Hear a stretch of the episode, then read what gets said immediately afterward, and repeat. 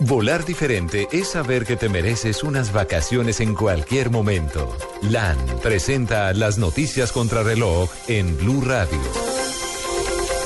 3 de la tarde, 34 minutos. Las noticias contra reloj a esta hora en Blue Radio. El jefe del equipo negociador Humberto de la Calle se reúne esta tarde en el Club Metropolitan de Bogotá con el presidente del Congreso Luis Fernando Velasco y varios eh, senadores para unir, ultimar detalles del proyecto que crearía una comisión especial para implementar los acuerdos de paz con las FARC.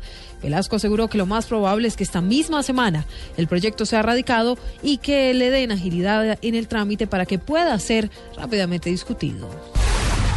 Mañana a las 10 de la mañana continuará en la Corte Suprema de Justicia la acusación formal de la Fiscalía General en contra de la ex contralora Sandra Morelli por su presunta responsabilidad en los delitos de celebración de contratos sin cumplimiento de requisitos legales, agravado por ser funcionaria pública y también por peculado por apropiación a favor de terceros.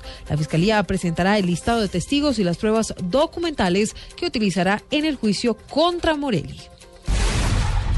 La canciller María Ángela Holguín elevó la crisis humanitaria en la frontera a la OIT y a la oficina de la ONU para los refugiados ACNUR. Desde Suiza habló con Guy Rader, director general de la Organización Internacional del Trabajo, sobre los derechos de los trabajadores colombianos deportados y quienes regresaron al país por sus propios medios, producto de las medidas implementadas hace más de dos semanas por el gobierno de Nicolás Maduro. El presidente del Tribunal Supremo Electoral de Guatemala, Rudy Pineda, aseguró que la participación ciudadana en los comicios de este domingo batió un récord histórico, alcanzando el 70,38%. El vencedor eh, de esta primera vuelta fue Jimmy Morales del Frente de Convergencia Nacional, aunque no logró un 50% más uno de los votos para evitar una segunda ronda. Vamos con deportes. De Río de Janeiro inició hoy con un acto protocolario y la exhibición de disciplinas para deportistas con discapacidad. La cuenta regresiva de un año para recibir los Juegos Paralímpicos 2016 en la ciudad mayor, maravillosa que acogerá después a los Juegos Olímpicos.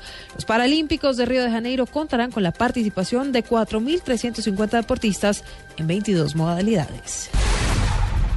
Noticias contra reloj a las 3 de la tarde, 36 minutos en Blue Radio. La información la encuentran en bluradio.com y arroba.